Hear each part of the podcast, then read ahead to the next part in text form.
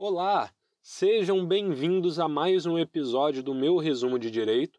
O meu resumo de direito ele é um podcast que eu falo que ele é feito para mim, porque ele é justamente isso, o meu resumo de direito. Eu pego os temas que eu estou estudando na graduação e transformo eles em podcast para principalmente me auxiliar a fazer uma revisão mais tarde, a estudá-los depois. É, porém, eu decidi postar aí na internet porque eu imagino que deva ajudar outras pessoas também a estudar e tudo mais. Então, é, o episódio de hoje ele vai ser um episódio um pouco mais curto, é porque o próximo tema que eu pretendo abordar ele é um tema mais extenso, então eu acho que não caberia tudo em um podcast só. Mas eu espero que gostem. É, hoje nós vamos falar sobre rescisão, resolução e resilição contratual. E caso queiram fazer é, sugestões, críticas, é, sugerir novos temas aqui no podcast, podem entrar lá é, no meu Instagram, é arroba Rodrigo G. O meu Rodrigo ele é um pouco diferente, ele tem um H no meio do R e do O, então é arroba underline G. Podem entrar lá, me contactar e espero que gostem do episódio de hoje.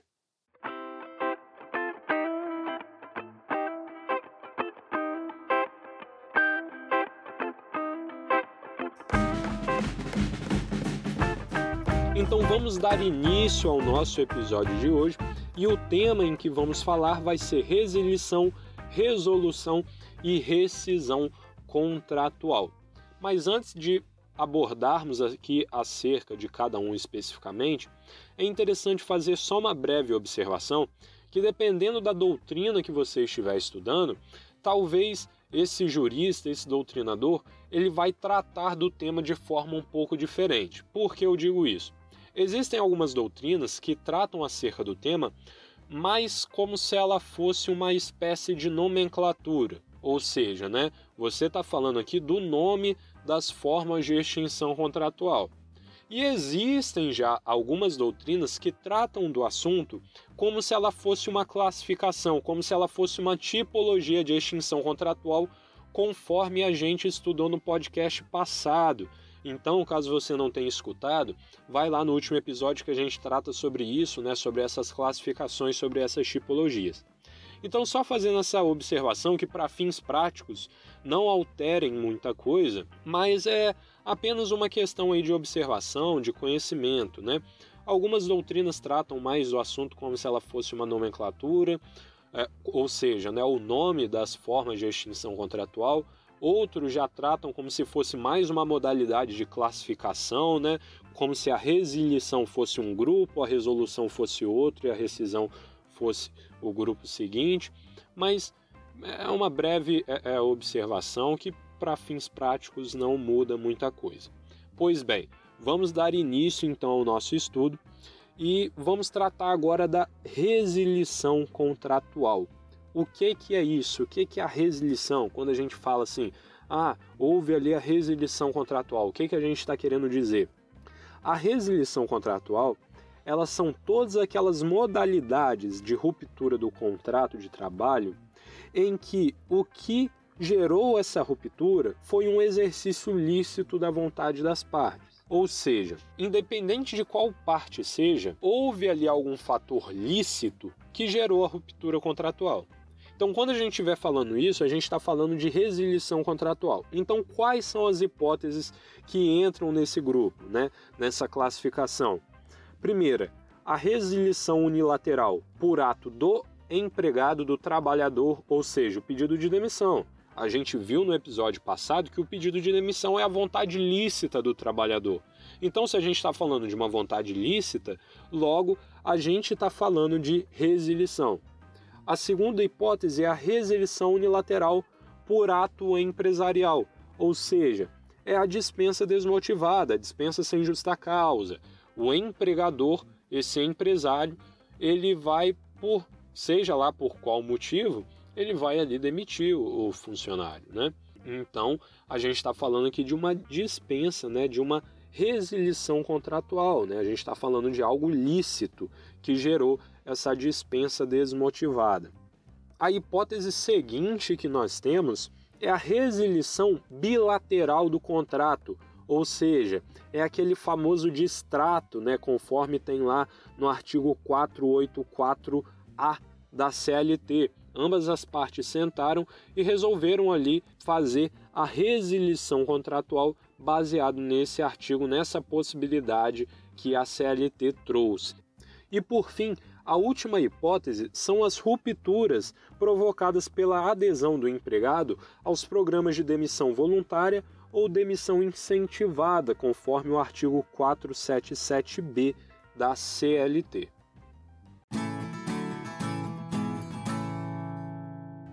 Prosseguindo com o nosso estudo, agora nós vamos tratar da resolução contratual. O que, que é isso, né?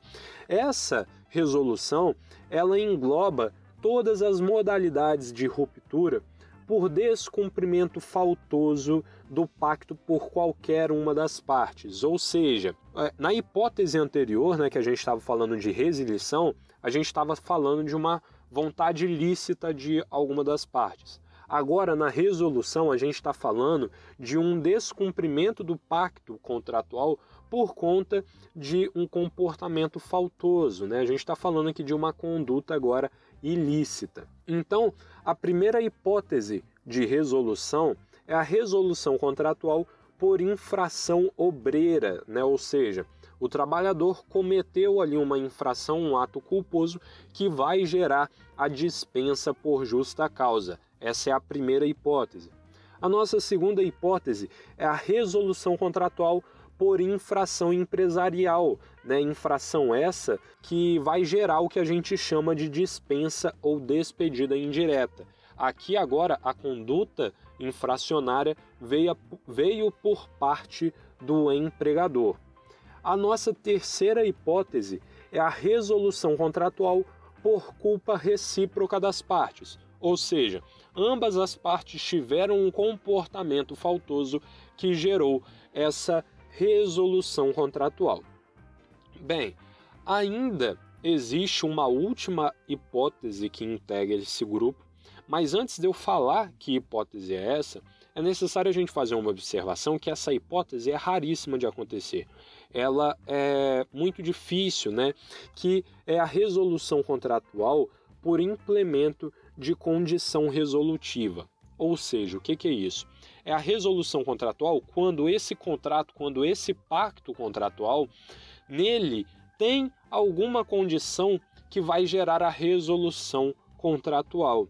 Porém, a própria doutrina fala que essa é uma modalidade de resolução que é muito difícil de acontecer, é, quiçá impossível, né? Existem até alguns exemplos que algumas doutrinas tentam apresentar, mas são exemplos muito pouco utilizados, alguns exemplos que não são práticos no direito do trabalho, e nesse sentido, é, eu estou colocando ele aqui, estou expondo essa é, é, última hipótese de resolução contratual, porém as próprias doutrinas admitem que praticamente não se vê mais esse tipo de resolução hoje em dia.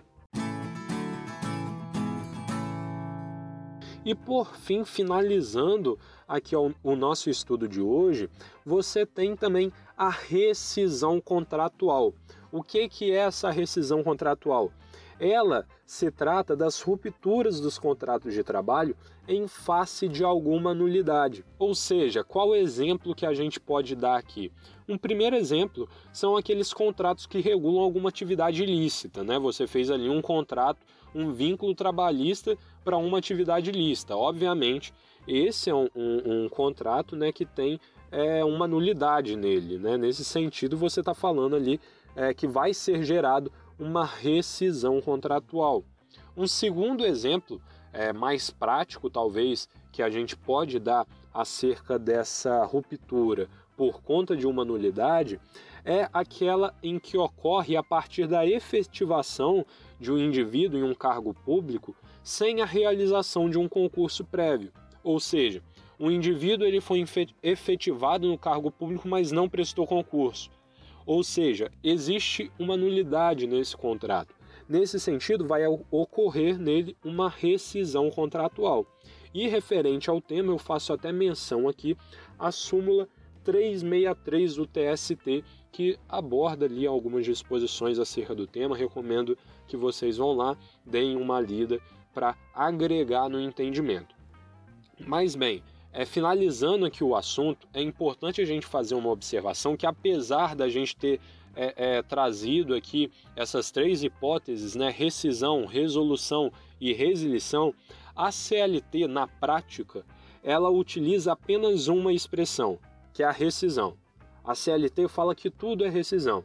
Então, quando você for abrir a CLT, vai estar tá lá rescisão por justa causa, rescisão indireta, você vai ter lá verbas rescisórias. Então, apesar de existir essa classificação, essa distinção em três nomenclaturas diferentes, a CLT na prática ela define tudo como rescisão contratual. Então, só fazendo essa observação, né, caso vocês vão estar tá lá é, olhando ali a CLT, poxa, é, ali foi falado que tem resilição, é, resolução, por que, que eu não estou vendo na CLT? Por conta disso. É, apesar de ser uma nomenclatura é, que talvez seja mais correta, né, mais assertiva de se utilizar essas nomenclaturas, até por conta do significado de cada um, apesar disso a CLT classifica tudo como rescisão. Então, só fazendo essa observação final acerca do tema. Mas aí você me pergunta, Rodrigo, mas ficou faltando é, tipos de extinção contratual. Esse, essas três hipóteses, né, esses três grupos que você me apresentou aí, não englobam tudo. O que, que vai acontecer com o resto? Sim, realmente, é, ficaram alguns tipos de extinção contratual de fora dessa brincadeira aí. Então, aonde eles vão estar? Em que grupo eles vão integrar? Bem, a doutrina ela ainda apresenta um quarto grupo, que é um grupo inominado, ou seja, é um grupo que não tem nome. Então, todas, todos os outros tipos de extinção contratual que não forem classificadas nem como rescisão, nem como resilição e nem como resolução, eles vão integrar esse grupo, esse quarto grupo inominado. E qual aí os exemplos que você pode me dar aí de tipos de extinção contratual que integram esse grupo inominado? Bem, você tem o término contratual em virtude da aposentadoria compulsória, você tem a extinção da empresa ou estabelecimento por motivo de força maior, você tem o falecimento do empregador, você tem a falência, você tem a morte do próprio trabalhador. Então, todas essas hipóteses que não se integra em nenhum dos grupos aqui já citados, eles vão integrar esse último, esse quarto grupo, que é um grupo que não tem nome, é o grupo inominado. Mas bem, esse foi o episódio de hoje. Espero que tenham gostado. Ele foi um pouco menor do que os anteriores, serve até um pouco também como de teste, né? Eu não sei é, o que vocês preferem, talvez episódios mais curtos, maiores, mas é, aqui, quem quiser é, fazer uma sugestão, quem quiser fazer uma crítica, pode entrar lá no meu Instagram, arroba meu Rodrigo, né, conforme eu já falei, ele tem um H no meio do R e do O. É, mas aqui na descrição também eu vou colocar o meu Instagram certinho. Podem entrar lá em contato comigo para fazer críticas, sugestões, sugerir temas. É, espero que tenham gostado do episódio. É, se possível, né, compartilhar com outros amigos, porque afinal de contas, compartilhar conhecimento nunca é demais. E o próximo episódio eu já pretendo entrar nessas questões mais práticas dos efeitos das extinções contratuais. Então, é, caso se interessem pelo tema, pós, podem é, aguardar o último episódio que eu vou falar sobre essa questão mais prática. Vamos fugir um pouco dessa questão mais doutrinária e aplicar, né, fazer um estudo mais aplicado do direito na prática. Beleza? Valeu, espero que tenham gostado e até o próximo episódio.